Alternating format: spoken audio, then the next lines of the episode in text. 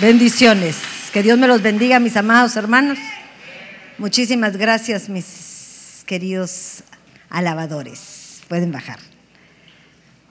Que Dios me los bendiga, mis hermanos. Pareciera que yo ya no soy de esta iglesia porque te veo tantas casas nuevas, pero es que me he ausentado dos fines de semana. Uno estaba en, en North Carolina con la hermana Verónica, que era una amada hermana de esta casa, pero ahora está cumpliendo la obra del Señor. Y la semana pasada, pues, me dio COVID, entonces no quería contagiarlos, porque por mí hubiera venido, pero no quería contagiarlos.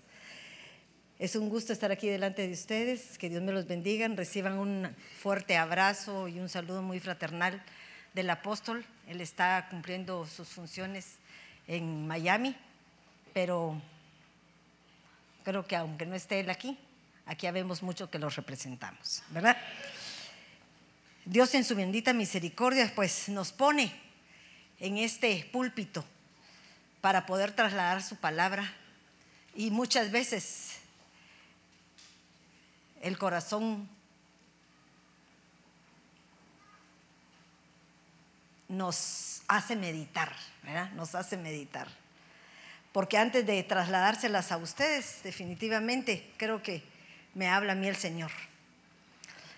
El jueves estaba pensando que iba a predicar porque me tocaba ir a predicar a Camarillo.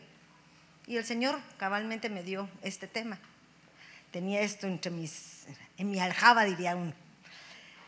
Entonces me fui y prediqué una parte allá, pero dije, no, definitivamente yo creo que aunque repetamos el tema, hay situaciones en donde es necesario que nosotros podamos estar recalcando al pueblo de Dios y aún a nosotros mismos situaciones que muchas veces no hemos llevado al final de lo que tenemos que hacer. Pero para poder comenzar yo quisiera que cerraran sus ojitos y le pidamos al Señor que esta mañana nos hable, que a pesar de las tempestades, los truenos, el mal tiempo, el Señor siempre nos tiene en ese calor perfecto que nos da su perfecto amor, ¿verdad? Y nos libra de todo mal. Ponemos todo el querer como el hacer para poder estar aquí en su casa, para buscarlo, no importando que haya lluvia, no importando que haya tempestades, no importando nada. Pero miren qué lindo, nunca nos pasa nada. Bendito Dios, el Señor siempre nos está cubriendo. Entonces, Padre, en el nombre de Jesús, Venimos delante de ti, Señor, delante de tu presencia, Señor, en este día que te dedicamos, Padre Celestial, a darte gracias. Gracias porque a pesar de cómo está el mundo, Señor, sabemos que tú nos tienes en el hueco de tu mano, Señor, protegidos, cubiertos, Señor. Que ningún mal ha llegado a nuestra casa ni a los nuestros, Padre amado, sino siempre nos has tenido en protección, porque tú eres un Dios infinito, un Dios maravilloso que siempre nos guardas aquellos de los cuales ponemos en primer plano tu presencia y tu búsqueda. Hoy, Señor, en una manera especial venimos suplicándote, Padre, que póngase tu Santo Espíritu en este lugar, que nos hagas reflexionar, que nos hagas entender, Padre Celestial, cuál es tu objetivo en estos últimos tiempos, Padre, para que nosotros podamos entrar en un periodo, Señor, de reconocimiento en cada uno de nosotros y podamos buscar esos cambios necesarios que necesitamos para estar bien delante de tu presencia. Gracias te damos, Señor. Usa mi boca, Padre amado, que tu Santo Espíritu sea el que hable y no que hable yo. Gracias, Padre, en el nombre de Jesús. Amén y amén. El viernes estuve en una iglesia muy amada de Camarillo, bajo la tormenta, bajo todo, pero felices. Definitivamente que nos dieron de comer muy rico, recibimos rica palabra también y mucha bendición de parte de los hermanos. Y entonces eh, yo les mencionaba que estamos en un tiempo en donde el Señor ha venido a nuestra vida desde que los conocemos, desde que conocimos al Señor, a derramar sobre nosotros muchas cosas. Él derrama su sangre, aquel que la acepta, para salvación. Él derrama su Santo Espíritu para que podamos obrar de acuerdo a que ese Espíritu en cada uno de nosotros pueda hacer cambiar y podernos la resolución para poder ser diferentes y no ser las mismas personas de antes. nos hace hacer muchas cosas, pero fíjense que había puesto otro, otra, otra otra foto, dispositiva, diapositiva, foto, pongámosle así, no me la compliquen mucho. Pero había puesto una vasija derramando aceite, pero hoy, eh, ahorita en la mañana yo dije, no, definitivamente ningún derramamiento puede llevarse a cabo en nuestra vida si nosotros no lo ponemos por obra. Entonces las manos van a recibir la bendición de su palabra, pero las manos representan tus obras. Que todo aquello que cae en tu mano se convierta en un hacer, como un querer, para que podamos buscar un cambio. Entonces, yo me ponía a pensar y lo hablé el, el viernes y yo les decía que para que el Señor pueda volver a llenarnos de lo que nosotros derramamos, tenemos que vaciarnos. Porque hay en la palabra muchos derramamientos. Ya les mencionaba del Espíritu, de la gracia, derramamiento de, de, su sangre. Situaciones que Él propició para que tú y yo estemos hoy aquí. Miren esto, para que tú y yo estemos aquí.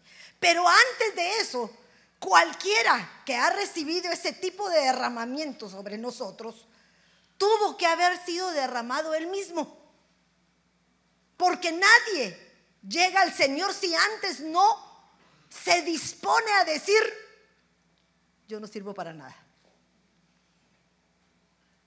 Todo lo que hay dentro de mí no me ha servido hasta este momento. Todo lo que he vivido ha sido un fracaso en mi vida. Pero Señor, hoy es tiempo. Pero para eso lo que uno tiene que hacer es vaciarse. Y en ese vaciarse me venía a mí a la mente aquel versículo que dice que no, pueden poner vino nuevo en odre viejo, lo sabemos. Por eso solo se los menciono, aunque lo tengo ahí.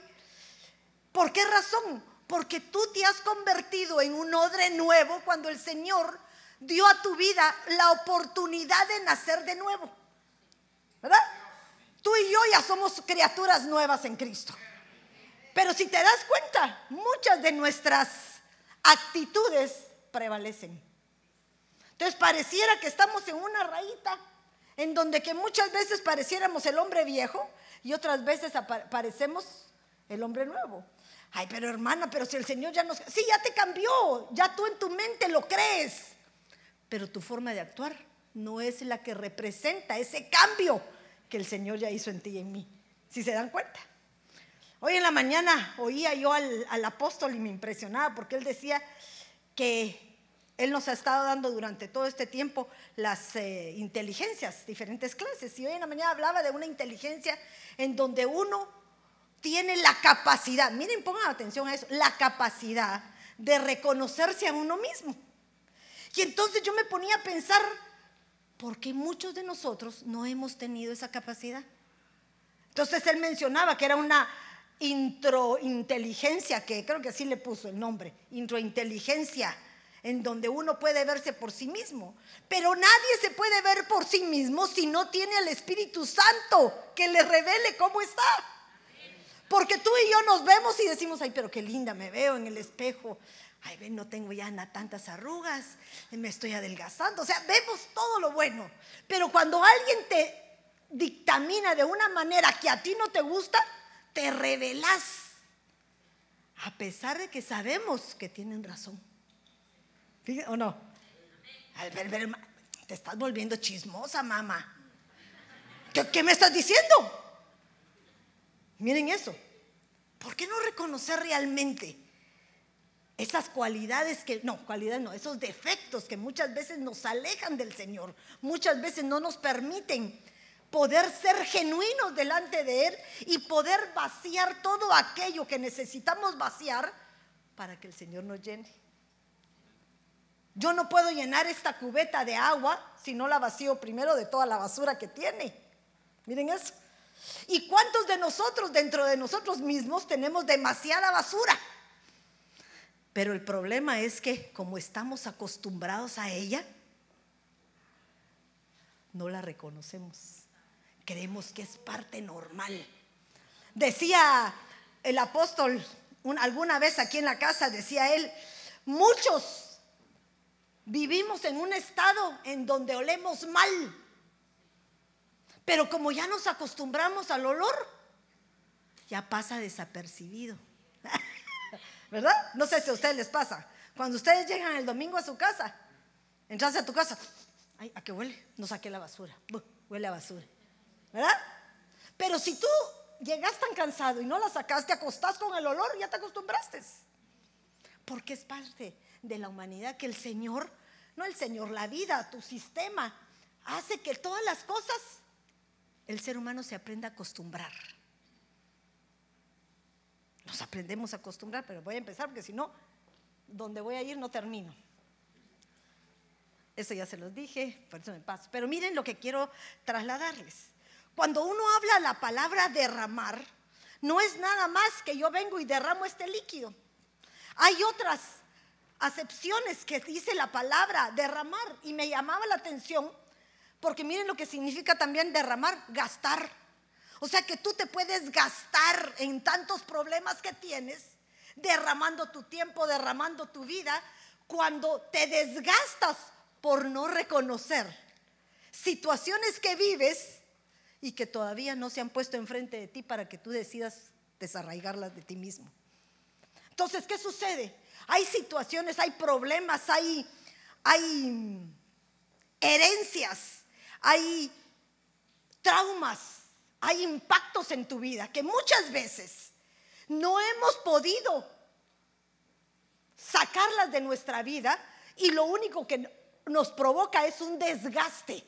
Nos gasta.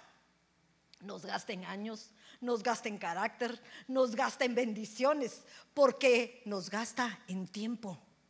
Porque dice que cuando uno se basa y vive un pasado y nunca puede dejarlo atrás, ¿qué sucede? Te detenes. No podemos avanzar porque ese pasado nunca nos deja proseguir hacia la bendición que tiene el Señor para nosotros. Entonces, miren lo que significa derramar, gastar, también significa desatar. Cuando tú te derramas, cuando nosotros nos derramamos, el Señor nos da la oportunidad de ser libres.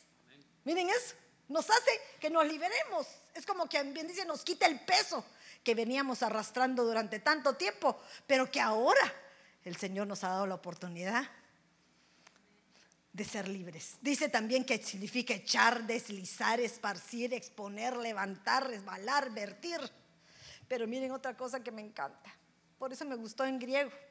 Porque en griego dice que significa figurativamente conceder.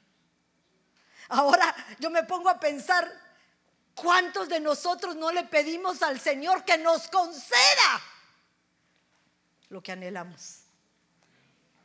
Y uno dice, pero ¿qué anhelo, Señor? ¿Qué anhelas? Para mí el mejor anhelo que pudiéramos tener delante del Señor es ser libres.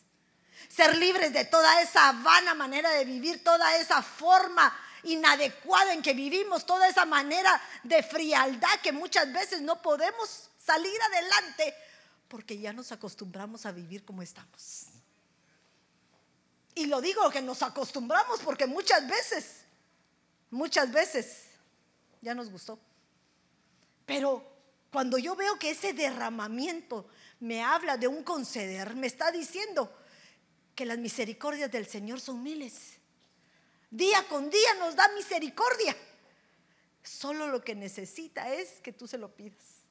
Solo eso necesita Él, solo eso necesita. Pero quiero empezar porque si no, no termino. Se los voy a poner rapidito para que lo vean, rapidón.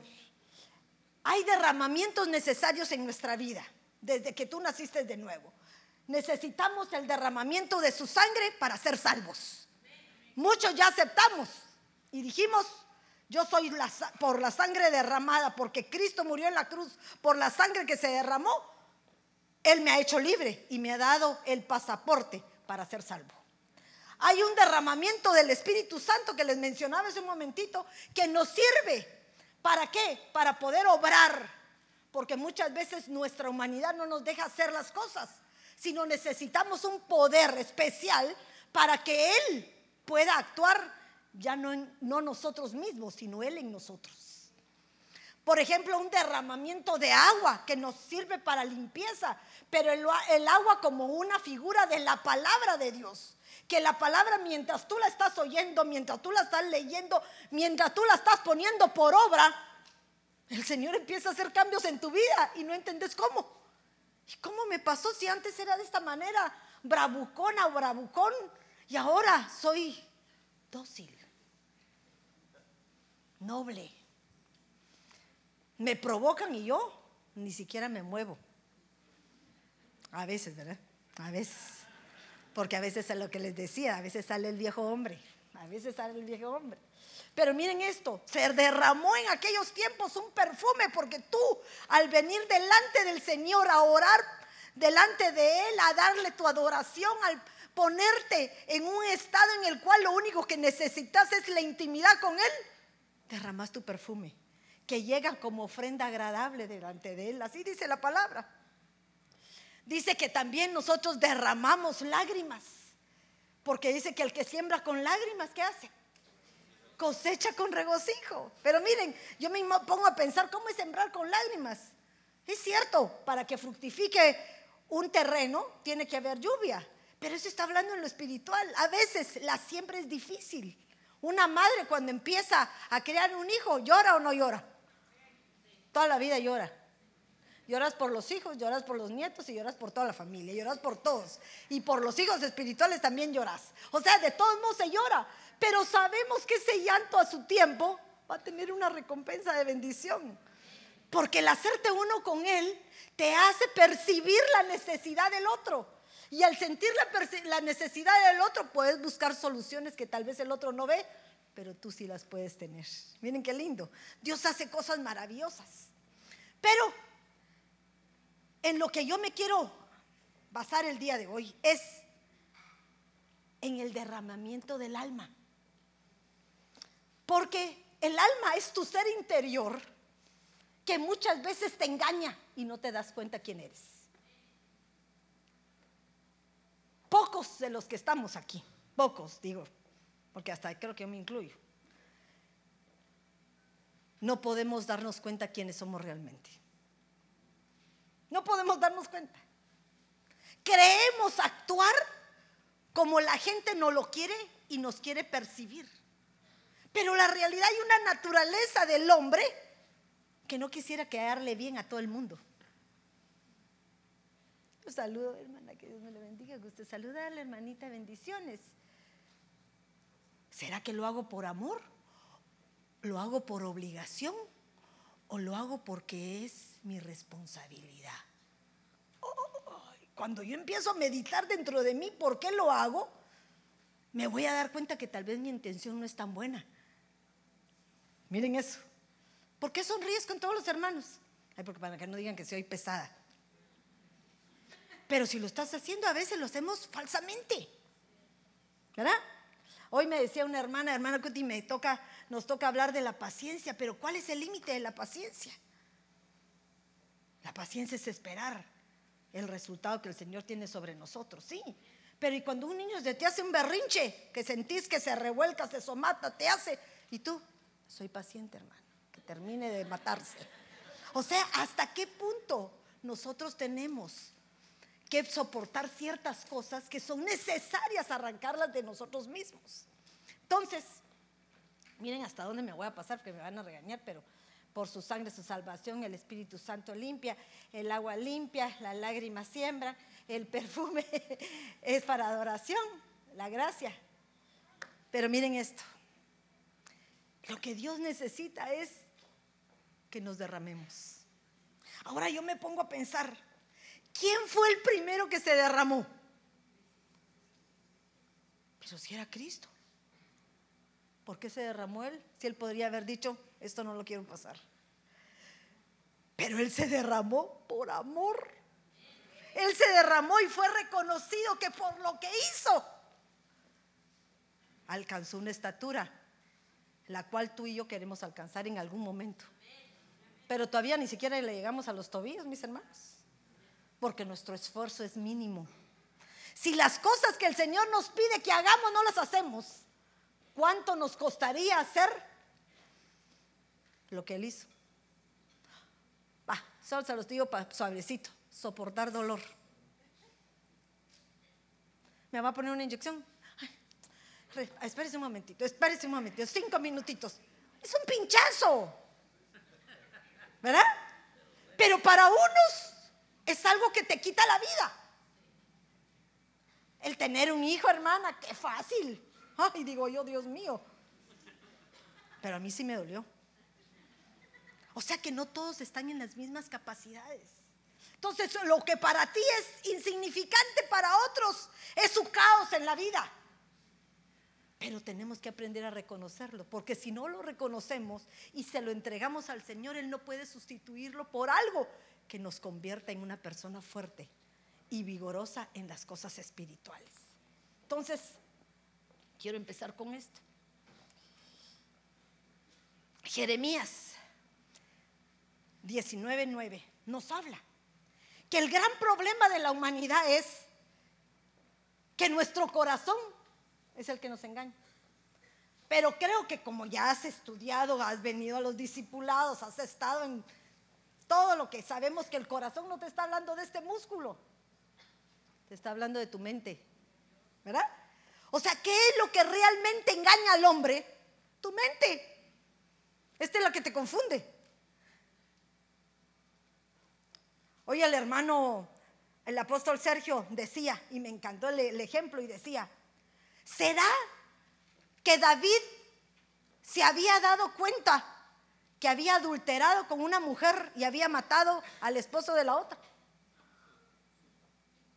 ¿Y por qué no dijo que no entonces? Ah, o sea que de una u otra manera no tenía la revelación, el derramamiento del Espíritu que le haya hecho conciencia de que su error lo estaba llevando a la muerte, porque el pecado es la muerte. ¿Cuántos de nosotros cometemos errores y creemos que con un pedir perdón, con un volver a empezar, va a cambiar todo? Porque muchas veces no nos damos cuenta hasta que el Señor no nos pone a prueba hasta que no lloramos, hasta que no nos, nos desborradamos delante de Él y decimos, Señor, ya no aguanto con este peso, me duele. Pero miren cómo dice Jeremías, nada hay tan engañoso, pero miren cómo dice, y perverso. Tú y yo somos perversos. A la hermana no sea así. Sí, porque tu mente siempre va a defenderte. Tu mente siempre va a excusarte. Tu mente va a decir siempre que estás bien y los demás son los que cometen el error. Nada hay tan engañoso y perverso como el corazón humano. ¿Quién es capaz de comprenderlo? Yo me preguntaría, ¿quién es capaz de comprenderlo? Solo el Señor. Él es el único que sabe. Ay, papacito, vas por la calle de la amargura, la de la desesperación y todavía no has ni empezado por el camino que yo he a ponerte. Nada. ¿Por qué? Porque sabe cuál es nuestra naturaleza. Pero miren lo que dice en otras versiones que me llamaba la atención. No hay nada más engañoso en el corazón que no tiene remedio. ¿Quién lo entiende? O sea que a pesar de tener la llenura del Espíritu Santo, a pesar de que tú hayas aceptado al Señor como tu Salvador, muchas veces no logramos entendernos a nosotros mismos qué hay dentro de nuestro corazón.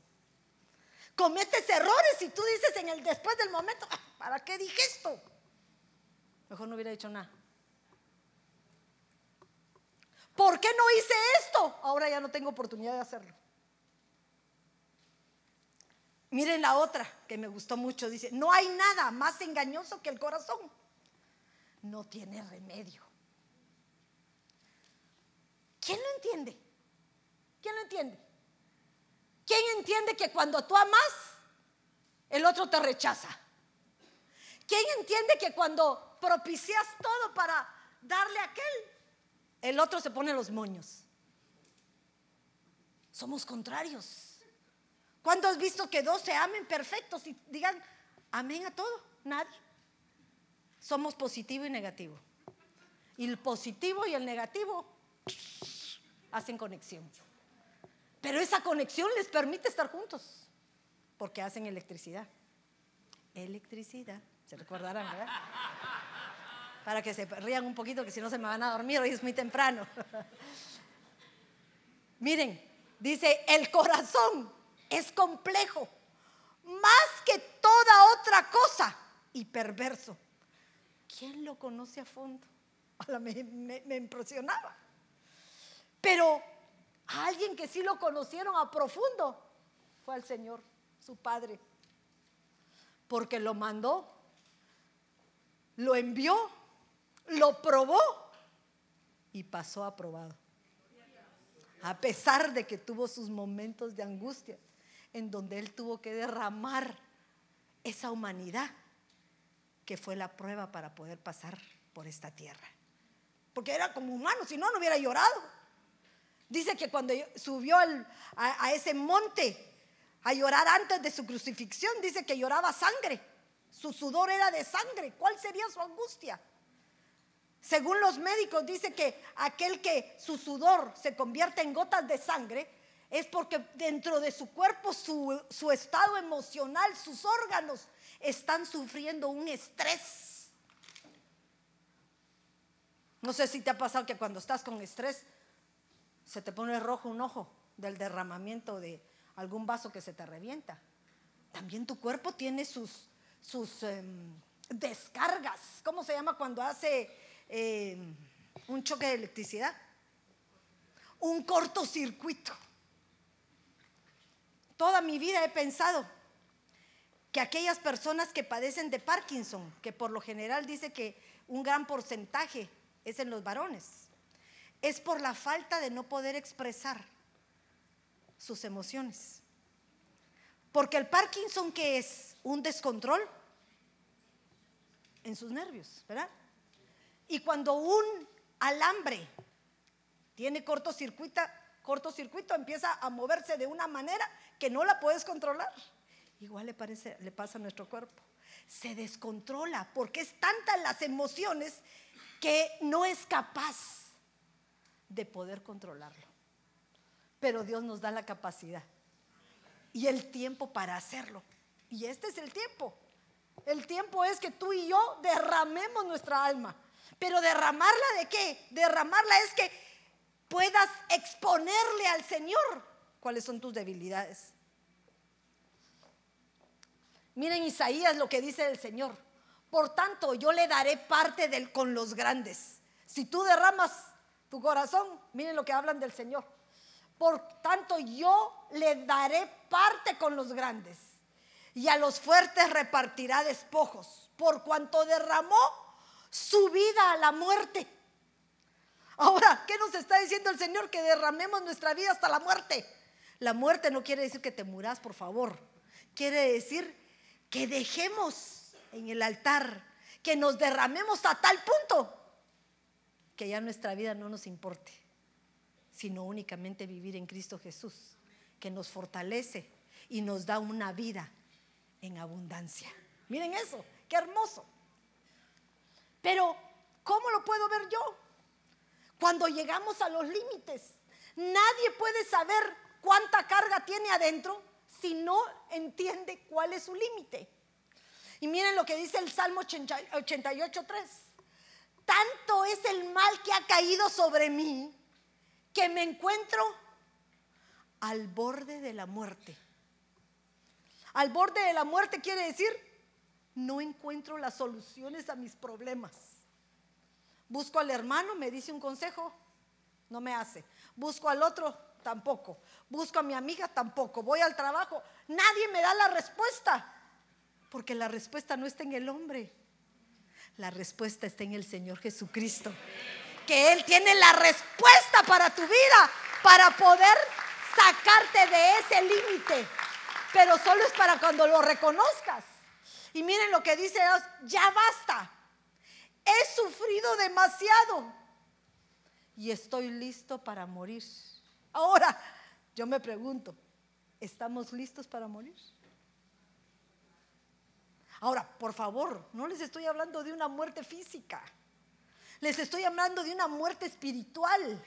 De una muerte a ese viejo hombre que todavía te domina. a ese viejo hombre que todavía no te deja avanzar. ¿Estás dispuesto? Ya dijiste, ya basta. Ya me cansé de ser tonta. Yo, me estoy hablando a mí misma. Ya me cansé de ser bravo. Ya me cansé de que estos vicios me controlen. Miren eso. Cuando tú decides eso, entonces pones un hasta aquí. Y entonces el cambio empieza a surgir no por tu propia fuerza, sino porque el Señor, cuando tú mueres, Él empieza a vivir en ti. Amén. Esto es hermoso. Pero es necesario que podamos derramarnos. Miren a Job, ¿qué decía? Y ahora en mí se derrama mi alma. Días de aflicción se han apoderado de mí. Este hombre había estado torturado por todos lados. Le habían quitado a su esposa, le habían quitado a sus hijos, sus posesiones, todo. Y esto lo dice ya en el capítulo, ¿qué capítulo? 30. Pongámosle que cada uno era un año. Cuando, después de 30 años de empezar su prueba, empezó a pensar eso. Y hay muchos de nosotros que tenemos 30 años de evangelio, 20, 25, y todavía no hemos llegado ni siquiera al principio. Porque no reconocemos el mal que hay dentro de nosotros. Miren, David, soy derramado como agua, dice. ¿Cómo será que cuando él percibió su pecado, cuando reconoció su pecado, él sintió que se derramaba como agua? Miren eso, cómo se derramara uno como agua. Yo me imagino como derretido, ¿verdad? que ya no tenés fuerza, ya no tenés poder, ya no tenés nada. Una humillación total. Y todos mis huesos están descoyuntados. hermanos, cuando uno se derrama delante del Señor, de verdad que suceden cosas extraordinarias. Hay veces que hay una llenura del espíritu y uno dice, ay, ay, esa hermana cada rato se está somatando. Pues se somata y no se lastima. Porque cabal, como dice, se derrama su alma, sus huesos se le descoyuntan y cae como papel, suavecita, suavecita. Y no se lastima nada. Pero es el espíritu que cuando lo llena puede pasar ese, ese, ese, momento en el cual el Señor propicia en nosotros una libertad. Una libertad. Dice, mi corazón es como cera. Imagínense cómo será la cera se derrite. ¿Saben cómo es eso? Como cuando tú acabas de conocerse al Señor y por todo lloras. Ay, gracias, mi Dios. Ay, gracias, Señor. Esto no me lo merecía, Señor. Ay, gracias por. O sea, estás llorando todo el día. Porque tu vida está llena de agradecimiento. Yo creo que si ustedes no han llorado por el Señor, por agradecimiento, quiere decir que todavía no están llenos del Espíritu. Porque no han podido reconocer la grandeza de lo que el Señor ha hecho en tu vida. Mírense, mírense dónde están, quiénes son, qué ricos abrigos tenemos para taparnos del frío. Gorrita, las botitas, doble calcetín, pantalón, doble pantalón, triple blusa, todo lo que querés. Y si no hubiera sido por la bendición del Señor, no tendrías lo que tuvieras ahorita. ¿Dónde vives? Estás con un techo aunque de vez en cuando caigan unas nuestras goteras, ¿qué te importa? Mínimas. A como en nuestros países que hasta nuestras casas se las llevaba el río cuando llovía. ¿Verdad? Pura regadera, cabalmente. ¿Y qué? Sobrevivíamos. Y ahora que tenemos todo, relamidos. ¿Qué les parece? Relamidos, ¿verdad? Porque esa es la realidad ay, ya me molesta, que es como voy a hacer esto, ay, que el mo, que el mo, que el agua, que todo. Estás vivo y bendecido por el Señor. Estas son las medidas, las poquitas cosas que el Señor te pone para que te recordes de dónde venís. Porque si no fuese así, no nos podemos derramar. No nos podríamos derramar. Ahora miren esto. No sé si continúa ahí, pero algo habré. El versículo en donde yo miraba el derramamiento era con Ana. miren esto. Ana era una de nosotras. ¿Por qué les voy a decir que era una de nosotras? Porque la Anita tenía todo. La Anita era la esposa del rey del Alcana. ¿Cómo Alcana era? Alcana. Alcana o Alcana, como ustedes quieran decirle. Pero el asunto que este era un hombre de... Dice que tenía otra, la pinina. Y esa tenía hijos e hijas. O sea que una buena cantidad. Hilerita de muchachitos. Pero le habían autorizado, dice, pues creo que lo leí en un comentario, por favor, no, eso no lo vi, la vi en la Biblia, pero en un comentario, que dice que cuando la primera esposa no podía tener hijos, se le era autorizado tener otra para poder tener una descendencia. Entonces él tuvo que tomar a otra para tener descendencia. O sea, la pinina solo le sirvió para que le diera descendencia. Pero la Anita no lo entendía. La Anita era berrinchuda, brava, jetoncita. Y se lo digo a nivel de las mujeres, porque yo soy mujer, ¿verdad? Pero hay hombres igual que a pesar de tenerlo mejor en su casa, no lo reconocen. Entonces miren lo que dice. Pero Ana respondió y dijo, pero no, no quería leerles eso porque al principio, al principio dice que el, el, su esposo decía que él había subido al altar, asilo, asilo, a presentar ofrenda.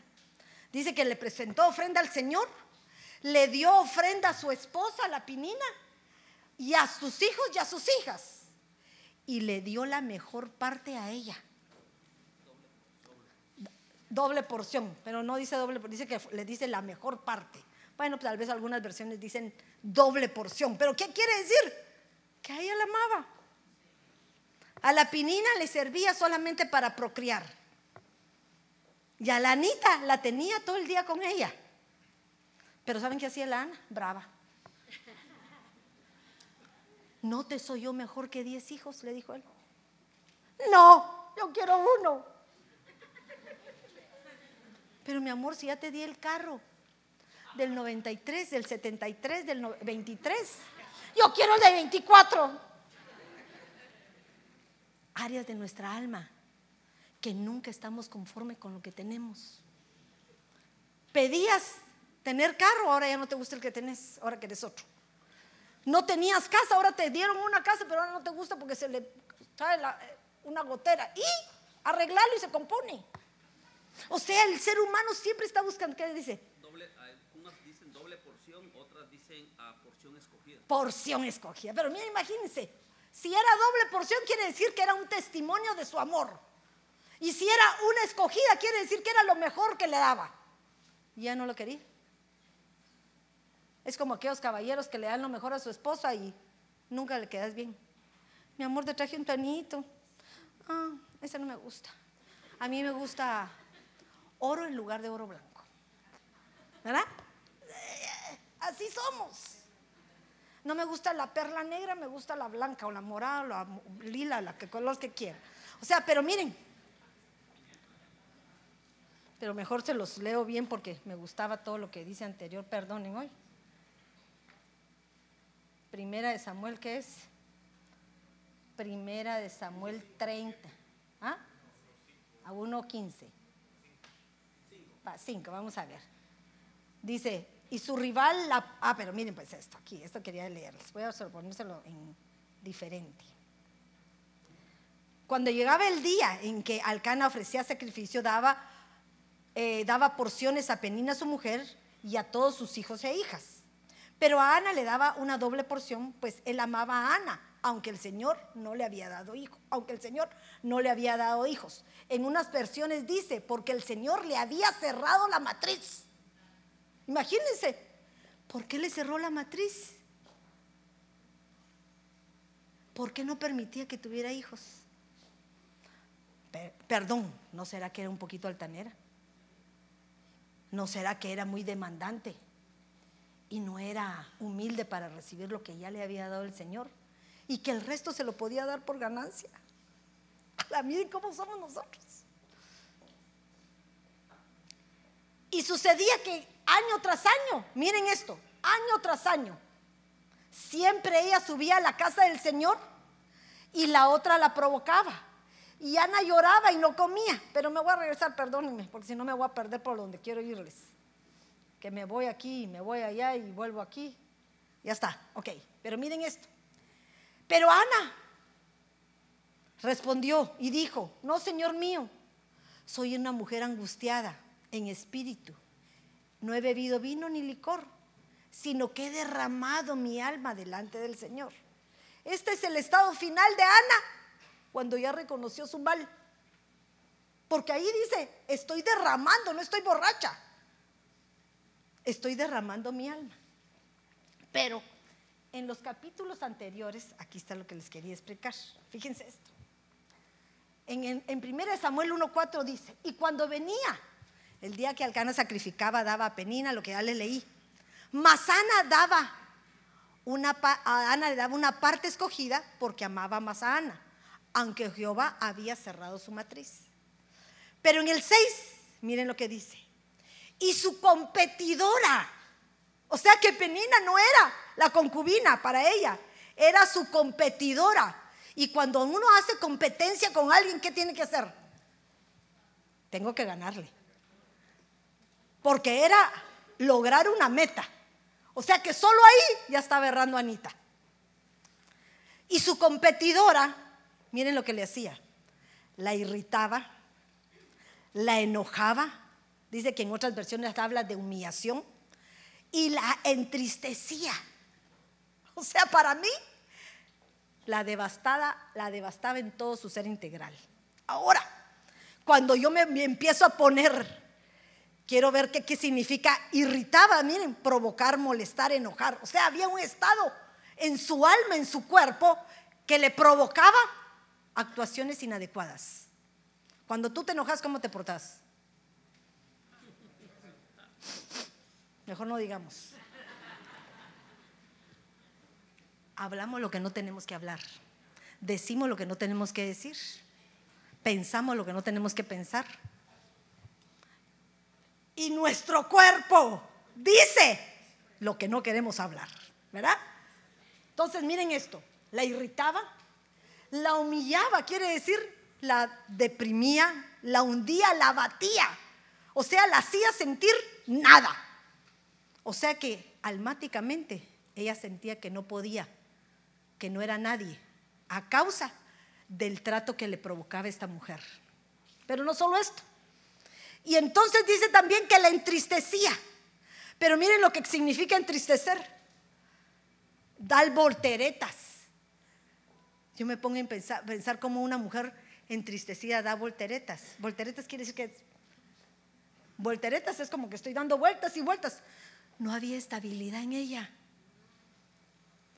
Mire, agitarse violentamente significa entristecerse, como un trueno irritar con cólera, demudar. Fíjense que la tristeza te cambia el rostro. Quiere decir que ya no puede ser igual. Tal vez era tan linda la Anita que tanto que la amaba a su marido que cuando la miraba le decía, mijita, componete. Mucho tuvo todo el día. ¿Verdad? Porque a veces eso nos pasa. A veces eso nos pasa. Pero lo que yo quería comentarles aquí es que miren cómo nos lleva la destrucción el enemigo cuando permitimos que lo que está dentro de nosotros no salga. Porque al entristecerla, al irritarla, al humillarla, le provocaba que ella tuviera ciclos de depresión. Ay, hermana, ¿y usted dónde sacó eso de los ciclos? Porque miren lo que dice en, el, en 1 Samuel 1.7. Y así cada año, cuando subía a la casa de Jehová, enojaba hacia la otra. O sea que cada año se lo hacía. ¿Qué les parece? Ya era una costumbre y tal vez sin querer. Ahora, tú y yo tenemos que meditar en eso y examinarnos en nuestro interior. Porque hay situaciones en nuestra vida que son provocadas y suceden por casualidad en una temporada del año. Hay momentos, por ejemplo, si se murió algún pariente que amas La muerte provoca tristeza. Y casualmente cuando empieza el mes de marzo, empieza en ti una tristeza que no le entiendes. Empieza en ti algo que no es que te recuerdes de la muerte, pero tu alma sí en su inconsciente está volviendo a caer porque el enemigo quiere hacerte perder la estabilidad que tú tienes. Cuando te divorciaste, cuando te hicieron un engaño, cuando alguien te hizo algo en la vida, cuando alguien te engañó, cuando alguien provocó en tu vida una frustración, un dolor que hizo que tuvieras el carácter que hoy tienes. Se convierte en un ciclo de depresión. Pero miren, la depresión no vas a creer que no quiero comer, no. La depresión es una tristeza, un estado de nuestra alma que muchas veces se vuelve a repetir porque nosotros todavía no hemos vaciado todo aquello que hay dentro de nosotros que es necesario arrancarlo. ¿Ya lo arrancaste? Ay, no, hermano, es que me da vergüenza contarle mi vida. ¿Qué te importa? ¿Qué te importa? Seguimos atando las cosas del pasado. Y por eso es que no salimos. Todo el daño que te hicieron te han hecho comportarte de una manera. Pero si tú confesaras lo que te dañó y dijeras, ya no quiero vivir eso, ni quiero responder por lo que me hicieron, el Señor te cambiaría. Pero muchas veces nos gusta seguir con esas actuaciones porque es más fácil levantar murallas de protección para evitar que nos vuelvan a dañar. Porque ese es el punto. El punto es que no queremos volver a sentir el mismo dolor.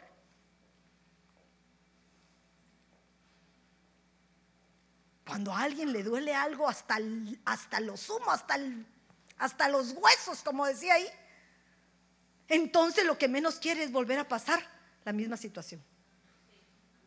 No quiere. Entonces, ¿qué hace? Inmediatamente, levanta una muralla. Esa muralla es una muralla buena, una muralla que el enemigo utiliza para que te vuelvas insensible. Como dice la palabra, que tu corazón de piedra permanezca endurecido, en lugar de que el Señor lo transforme en un corazón de carne. Sensible. Que aunque llores otra vez, ¿qué te importa? Qué rico es llorar. Cuando uno llora se vacía tu alma, se derrama tu alma. Esa es parte de eso, por eso dice que las lágrimas siembran, nos sirven para sembrar. ¿Por qué? Porque al final esas lágrimas te van a dar paz y gozo, tranquilidad, reposo. Pero no les estoy diciendo que tengamos en nuestra mente a todo aquel que nos hizo mal y lo estemos juzgando y rematándole día con día. No, es para que tú seas libre, para que nosotros podamos llegar a ser libres completamente.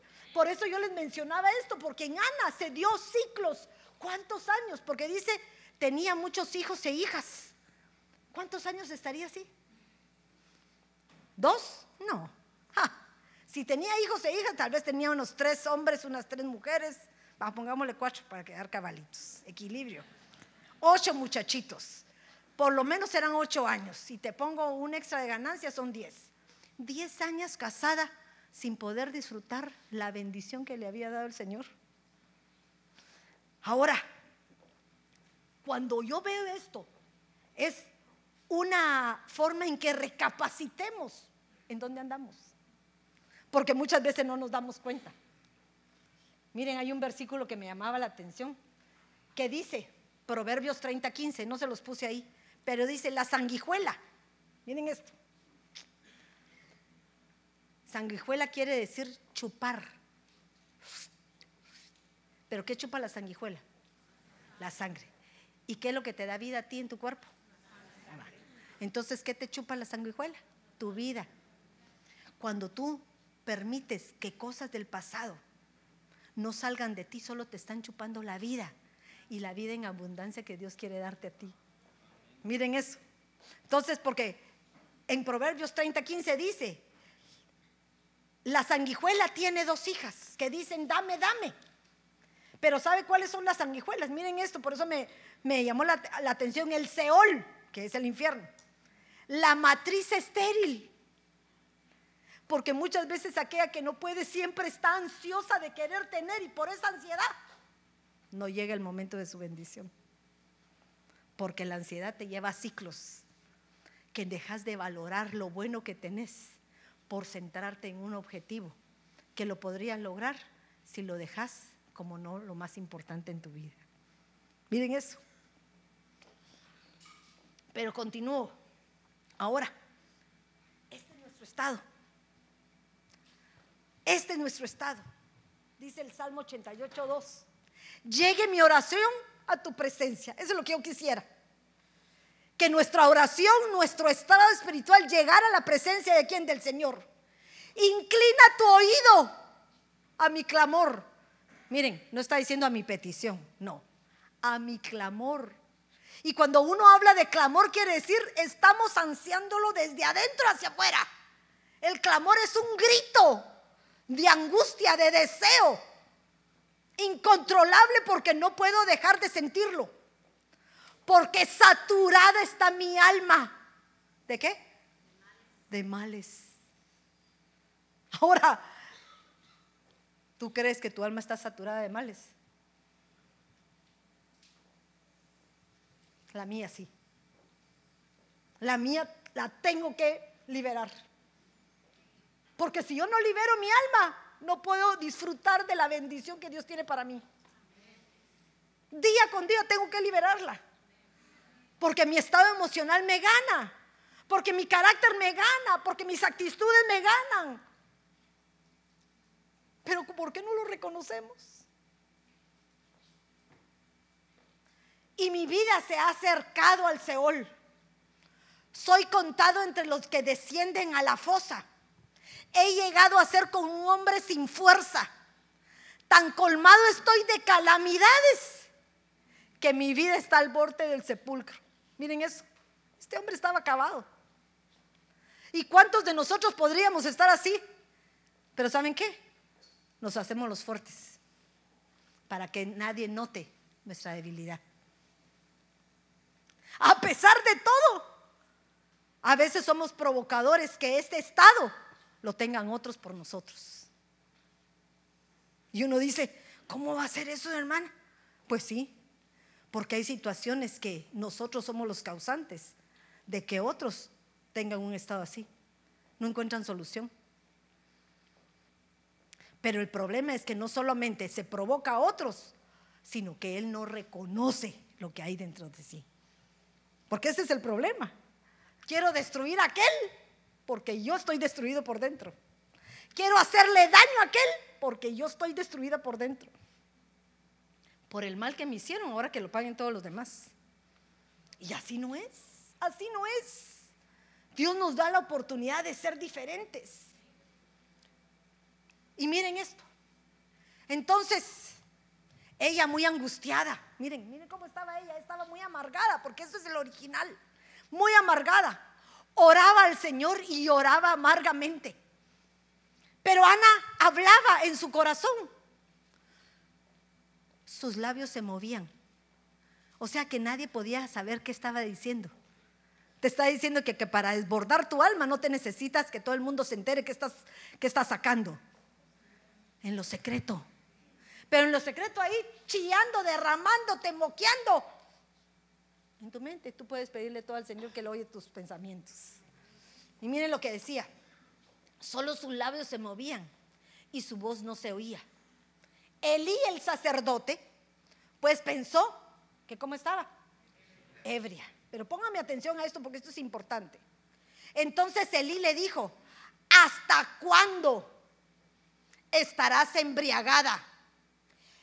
Echa de ti tu vino todo el tiempo cuando yo lo he leído, digo yo, qué abusivo este. ¿Por qué le decía así si no tenía ningún tranquilín puesto? Pero Elí sí discernió su estado espiritual. Porque cuando uno está embriagado en lo literal, pierde su control. No está en sus cabales. Entonces la embriaguez lo que hace es sacarte de tu realidad. Y esta mujer estaba embriagada de tanto resentimiento que le tenía a Pinina, que no le permitía volver en sí. ¿Se recuerdan ustedes del hijo pródigo cuando se va? Dice la palabra que cuando él empezó a ver todas las comidas que comían los cerdos, él volvió en sí. Lo mismo que le pasa a uno que está embriagado. Cuando vuelve en sí, se da cuenta de los errores que ha cometido. Lo mismo le pasó a ella. ¿Qué le pasó al esposo de la, ¿cómo se llamaba esta? De la reina Basti. ¿Se recuerdan de Basti? ¿Cómo se llamaba el esposo? Azuero. Muy bien, gracias por ayudarme. Pero miren, ¿qué le pasó? Dice que él estaba con sus, con su suero. Su suero para mantenerse despierto. Estaba con su suero, estaba, mentira, no, estaba alcoholizado, ebrio, cuando mandó a llamar a la otra. Como no llegó, aceptó el consejo de sus amigos, de los que estaban a su alrededor. Pero cuando él volvió en sí al día siguiente, se arrepintió de sus decisiones. Ahora miren lo que hace la ebriedad. Por favor, no lo tomen como una ebriedad de que ustedes están tomando alcohol, por favor, no. Estoy hablándoles de una ebriedad espiritual, que estamos embriagados de nuestra propia humanidad, que no nos deja ver nuestra realidad. No nos deja ver nuestra realidad. Somos prepotentes, altivos, altaneros, todos nos lo merecemos. A mí, a mí ponerme en disciplina, porque si soy el mejor? Pero no ves cuáles las actuaciones que tenés. Hay situaciones que por las actuaciones que uno tiene provoca a otros que sean imitadores de lo malo. Entonces tenemos que cuidar en eso, que no por nuestra causa hagamos caer a uno de los nuestros. Porque ese es el problema, que contagiamos. Si te da COVID y venís a la iglesia sin mascarilla, ¿se lo pegas a tus vecinos? Sí. Cualquier enfermedad la pegamos. ¿Cuánto más no nuestras actitudes? ¿Por qué se hacen las maras? O, ah, no digamos las maras porque no, no, no, no. ¿Por qué se hacen esos grupitos en las escuelas? Fíjense eso. Que nos juntamos con las más eh, gallonas para que nos defiendan, ¿verdad? Porque necesitamos tener el poder para poder subsistir. Tal vez tú eres tímida, tal vez no quieres meterte con nadie, pero a ti te hacen de todo. Yo me acuerdo que a mí me hacían de todo en la escuela. Entonces buscaba gente quien podía poner yo enfrente. Me acuerdo que tenía un problema que ahí en donde yo estudiaba, en la salida se ponían todos los muchachos del central. Yo estudiaba en Belén. Entonces había la salida, era un, un pasillo y a las 12, una de la tarde, todo el mundo, los hombres, todos aquí, miren, esperando que uno bajara las gradas. Entonces, cuando uno empezaba a bajar, cuando mirabas como que estaban haciendo una valla, uno decía, qué hombres más maravillosos. No, sin vergüenzas. Porque lo que querían era tocar a las mujeres. Entonces, cuando uno bajaba y llegaba, la bajada empezaba en angustia porque era de todos los días. Entonces lo que yo hacía es, no, no, no, no, no, me voy a dar la vuelta y me iba a la vuelta por, por la primaria, pero habían veces que me tocaba. Y entonces uno se ponía el carpapacio por acá, te tapabas todo para evitar, imagínense qué era lo que uno tenía que pasar. Pero habían unas busas, yo las admiraba. Pasaban así como que eran gallos. ¡Pam! Porrazo por aquí, porrazo por allá, porras, y les tronaba. A ver si al día siguiente les hacían algo. Nunca más. Pero el débil se deja y lo vuelven a dañar. Entonces, ¿qué es lo que está diciendo el Señor a nosotros? Solita tú sos débil, pero conmigo yo te hago fuerte, te hago poderosa, Pero primero tienes que entregar tu debilidad para que podamos ser cambiadas. Entonces, miren, esta mujer cuando yo la veo, él no estaba mal, ella sí estaba embriagada. Y le dice, echa de ti tu vino. Como quien dice, lo que tienes malo, sácalo. Sácalo. Ya es tiempo de que lo saques. Y entonces como que, yo siento que como que ahí vuelve en sí. Y él pero Ana respondió y dijo, no, Señor mío, soy una mujer angustiada de espíritu. Ah, ahí se dio cuenta cuál era tu, su debilidad. Ella estaba angustiada porque la estaban angustiando por el deseo no concedido que el Señor no le había dado. No la angustiaba la pinina, no la angustiaba el chillido de todos los muchachitos que tenía. La angustiaba no tener uno que la hiciera volverse loca. Eso la angustiaba. Pero esta mujer cambió. Esta mujer cambió cuando ella se dio cuenta. Dice, no he bebido vino ni licor, sino que he derramado mi alma. Imagínense esto. Díganme ustedes si una persona que pasa al altar a derramarse delante de él no parece borracha. No parece embriagada. No un borracho se cae, pues. No un borracho se vomita. No un borracho babea. No un borracho llora. ¿Por qué llora? Porque se vuelve sentimental. Ay, mi mamá, mi esposa, mi hija, mi tal, tal, tal, tal. Se vuelve sentimental porque utiliza el licor como un medio para poder sacar lo que hay dentro de ellos. Es su arma. Pero nosotros tenemos un arma más poderosa que todas, que es el Señor Jesucristo, que por medio de su Espíritu Santo, Él nos puede liberar de toda esa amargura, de todo ese dolor, de todo aquello que pueda angustiarnos. Pero para eso es necesario derramar nuestra alma. Derramar nuestra alma. Fíjense que me llamaba la atención porque dice que ellos subían a Silo. Silo se llamaba el lugar. Y Silo significa tranquilo. Dice que era un apodo que se le daba al Mesías, que significa aquel a quien le pertenece el derecho. O sea que estando en Silo era el lugar propicio porque era el lugar en donde iba ella a cederle el derecho a aquel a quien le pertenecía, a Cristo. ¿Se dan cuenta de eso? Qué hermoso. Me encantó. Porque digo yo, ¿cuántas veces venimos al altar a derramarnos? Pero cuando salimos seguimos cargados. Dice que sí lo significa estar tranquilo. Si tú le derramas tu alma al Señor, Él va a tomar tus cargas y te va a dejar tranquilo. Tienes que venir a tu silo. Al silo a derramar tu alma a derramar tu alma para poder liberarte de todo aquello que hasta ahora te tiene cargado, te tiene atado, te tiene oprimido.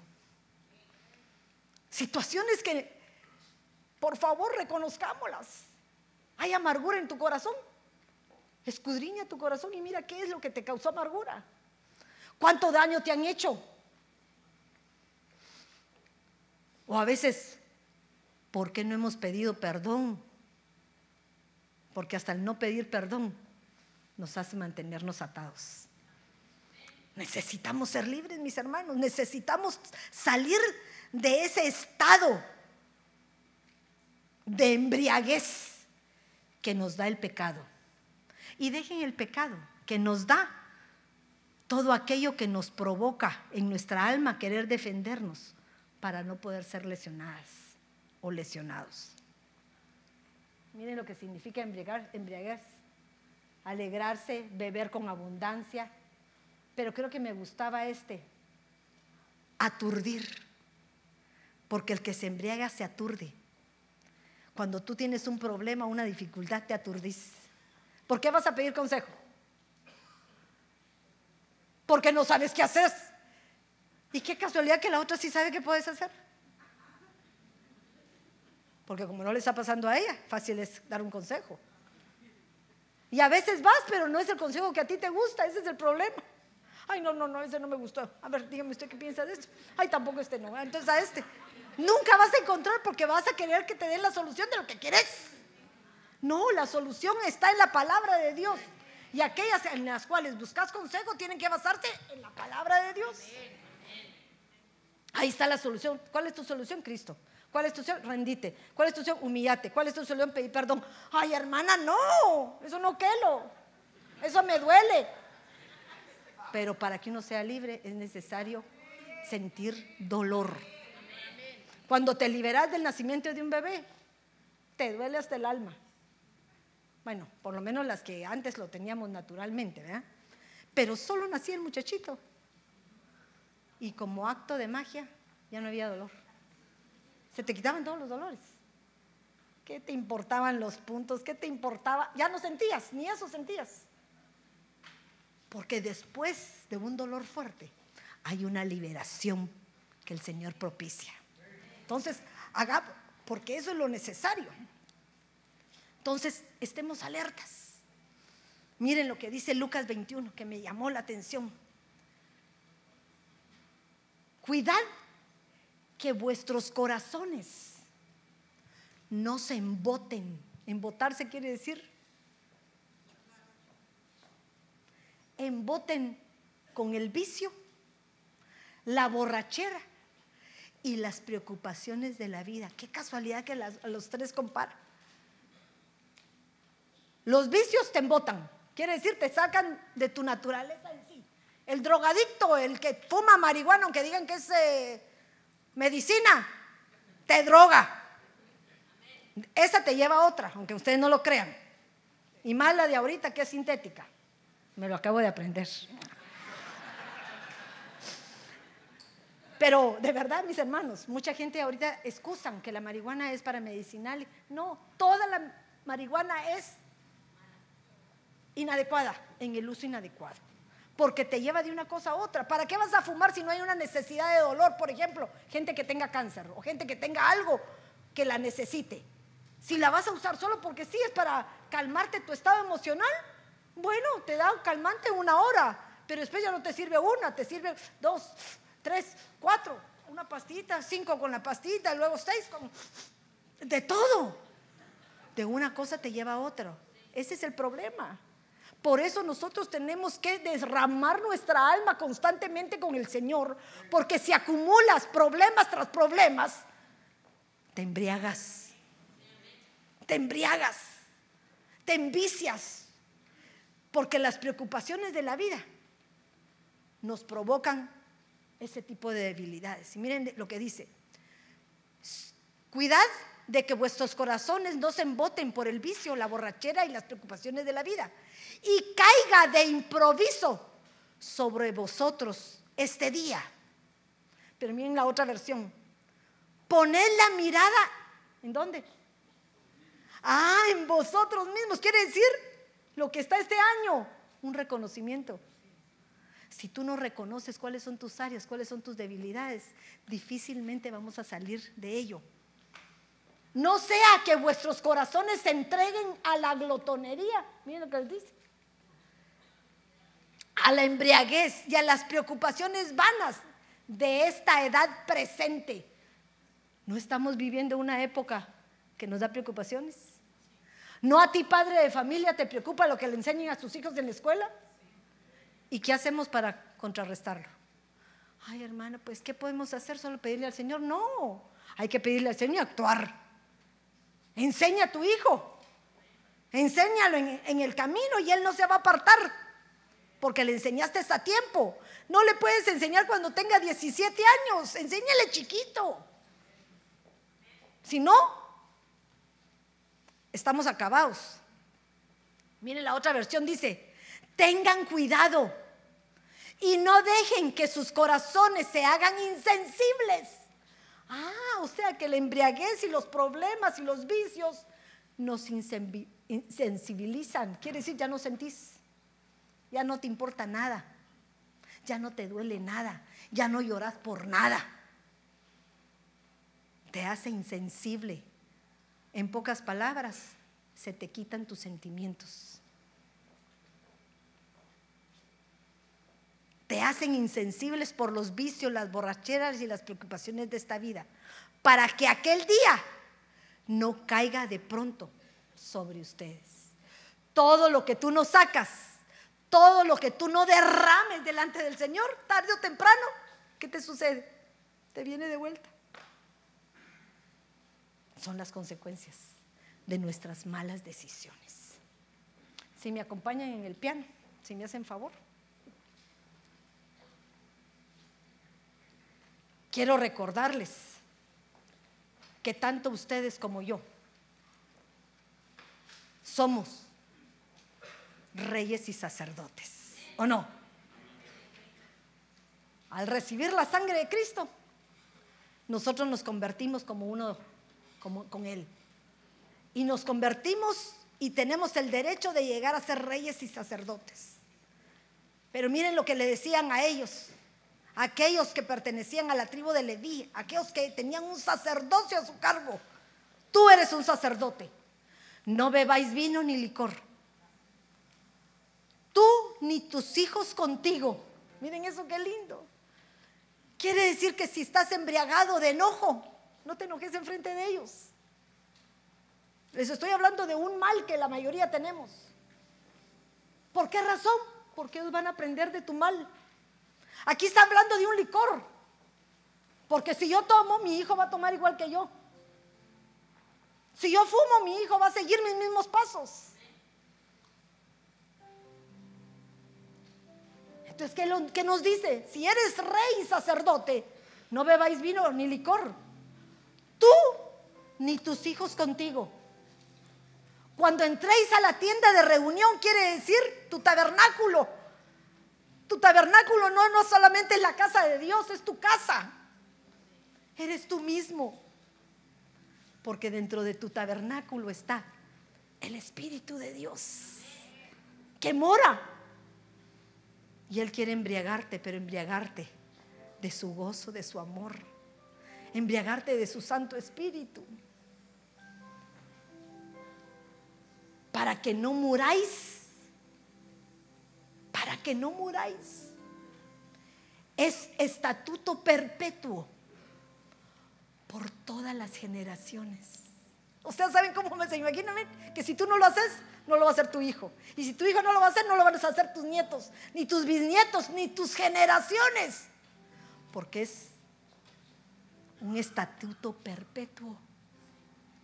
Si tú alcanzas la estatura de poder llegar a ser libre derramando tu alma, lo haces tú, vas a hacer que los tuyos también no tengan el mal que a ti te poseyó. Vas a ser libre y vas a ser libre a los que están atrás de ti. Hermano, es que yo soy tímida. Pues es tiempo de decirle, Señor, dame libertad. Porque yo no quiero que mi hijo sea tímido, ni mi hija sea tímida, que ni mi hija tenga bullying porque no puede decir hasta aquí. Pero es necesario que lo hagamos los sacerdotes. Tu rey, tu sacerdote, haz libre, haz libre tu casa. Porque este es un estatuto, quiere decir una ley de parte de Dios. Perpetua. Perpetua quiere decir que no termina. ¿Quieres levantarte? ¿Quieres levantarte? Estírate un poquito para que no estemos acomodados. Porque necesitamos pedirle al Señor que nos permita derramar nuestra alma. Posiblemente tú no tengas necesidad. Posiblemente no.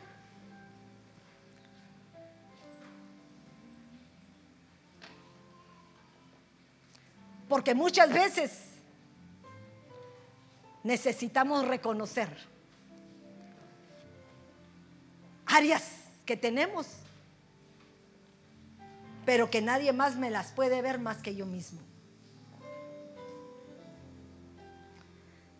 Dice Romanos, porque yo sé que en mí, miren esto, eso repítanselo ustedes, porque yo sé que en mí, es decir, en mi carne, no habita nada bueno. Cuando lo digan, vean realmente que no valemos nada, no habita nada bueno. En la carne, eso que el Señor quiere que destruyas por completo, no habita nada bueno. Porque el querer está presente en mí, pero hacer el bien no. ¿Cuántas de nosotros queremos hacer cosas buenas e inmediatamente caemos a hacerlo equivocado? Pues no hago el bien que deseo, sino el mal que no quiero. Eso practico. Y si lo que no quiero hacer, eso hago. Ya no soy yo el que lo hace, sino el pecado que habita en mí. Ahora, creo que Dios nos ha mandado un momento especial. Yo no quiero que abran sus ojos, por favor, ciérrenlos. Porque cuando uno abre los ojos está viendo al vecino. Y yo quiero que tus ojos se den vuelta a tu interior. Se den vuelta a tu interior. Ya no, te, ya no mires a los demás. Los demás tienen defectos igual que tú. Pero es necesario que nos veamos a nosotros mismos. Porque esta es una mañana en donde el Espíritu Santo viene sobre tu vida con un propósito. Y ese propósito es que hoy derrames tu alma delante de Él. Porque Él necesita quitarte la embriaguez. Él necesita hacerte libre. Él necesita darte la oportunidad de poder alcanzar ese sacerdocio que es una promesa de Jehová para tu vida. Pero si tú y yo no podemos derramarnos delante de Él, difícilmente vamos a poder recibir esas bendiciones maravillosas que Dios tiene para ti. Es tiempo de buscarlo. Es tiempo que levantes tu voz y le digas, Señor, ya no aguanto más. Estoy angustiada de padecer día con día de las mismas áreas que no puedo dominar.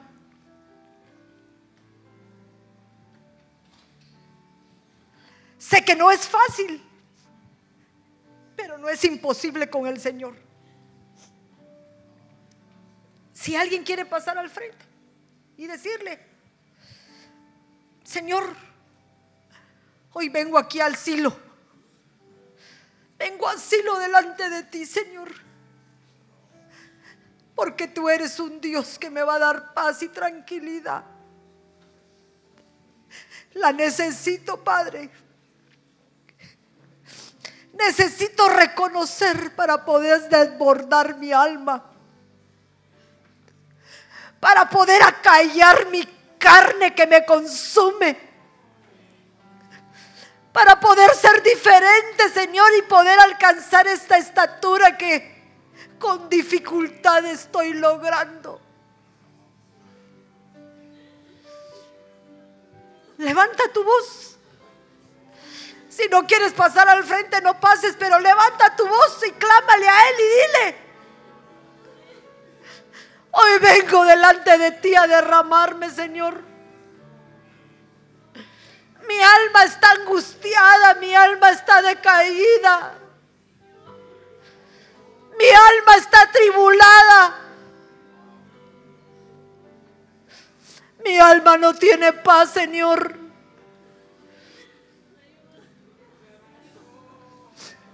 Ayúdame, Padre.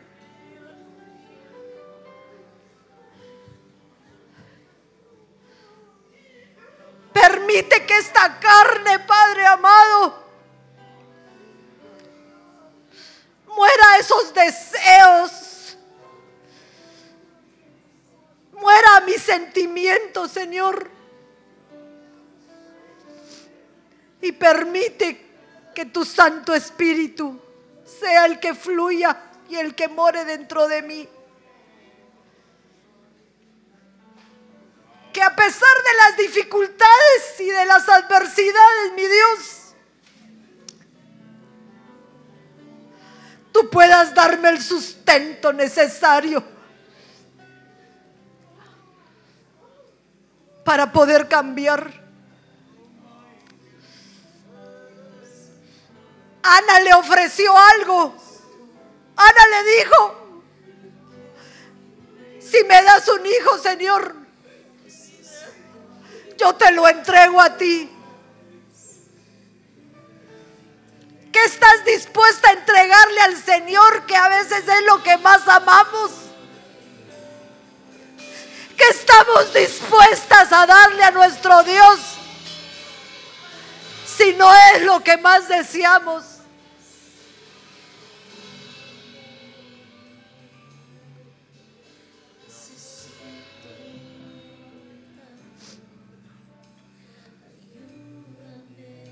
Necesitamos su ayuda. Necesitamos que Él cambie nuestro corazón. Que arranque esas murallas de piedra que han envuelto la sensibilidad de nuestro corazón.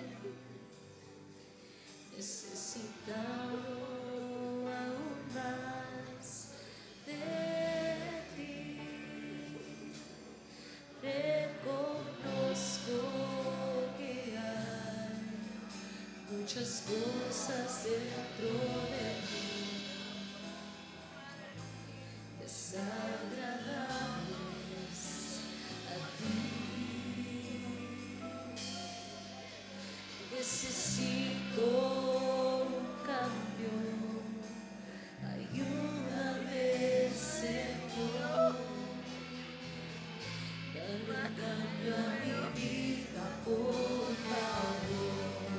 Señor, díganlo con fuerza.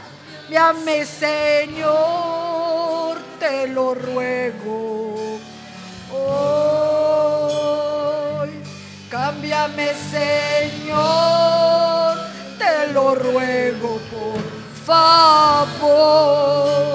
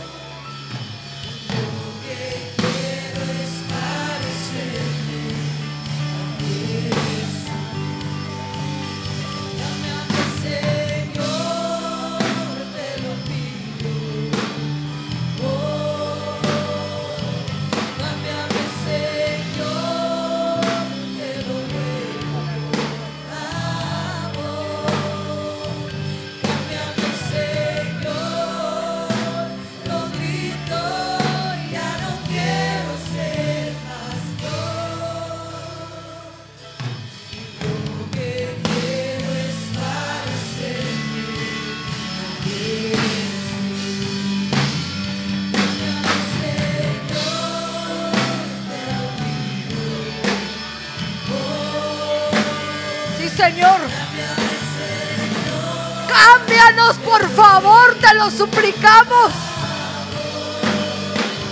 Hoy venimos delante de ti, desbordando nuestra alma y derramándola. Porque cuando salgamos de aquí, mi Dios,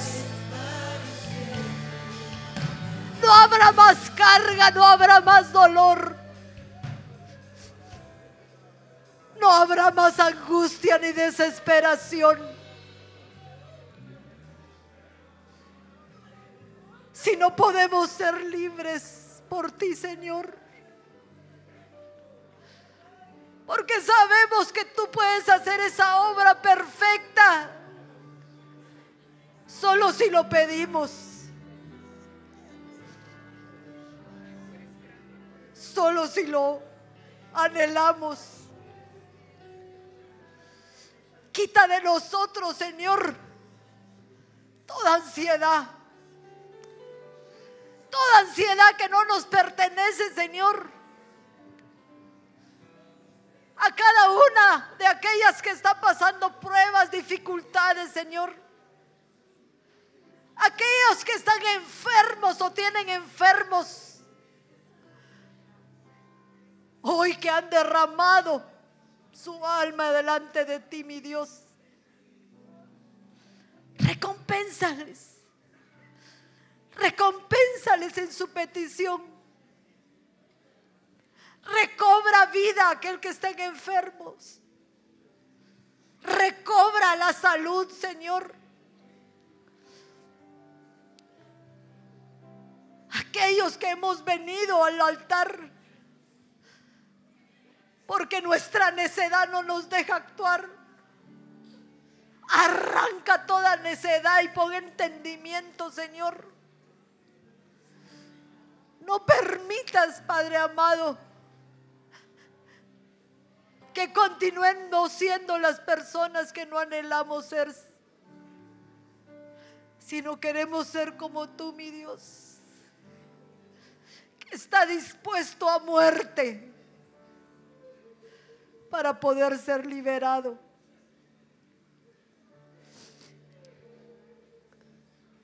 Ayúdanos, mi Dios. Ayúdanos, Padre. Porque no es fácil poder entender esta humanidad. Pero tú eres el capaz de hacer todo por nosotros, Señor. Tú eres el que puede transformar.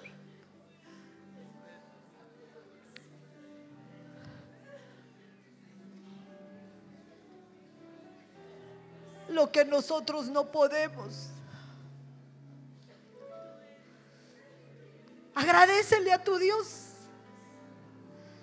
Agradecele al Señor y dile gracias Padre porque me has permitido volver en sí.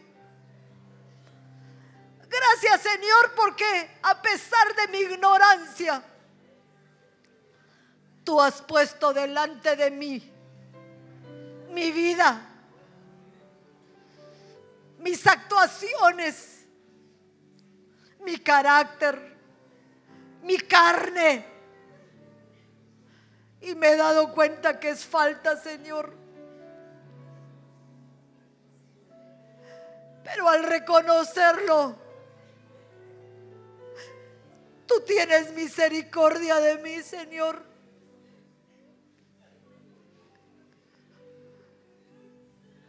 Tú bajas tus ojos sobre mí y concedes nuestra petición.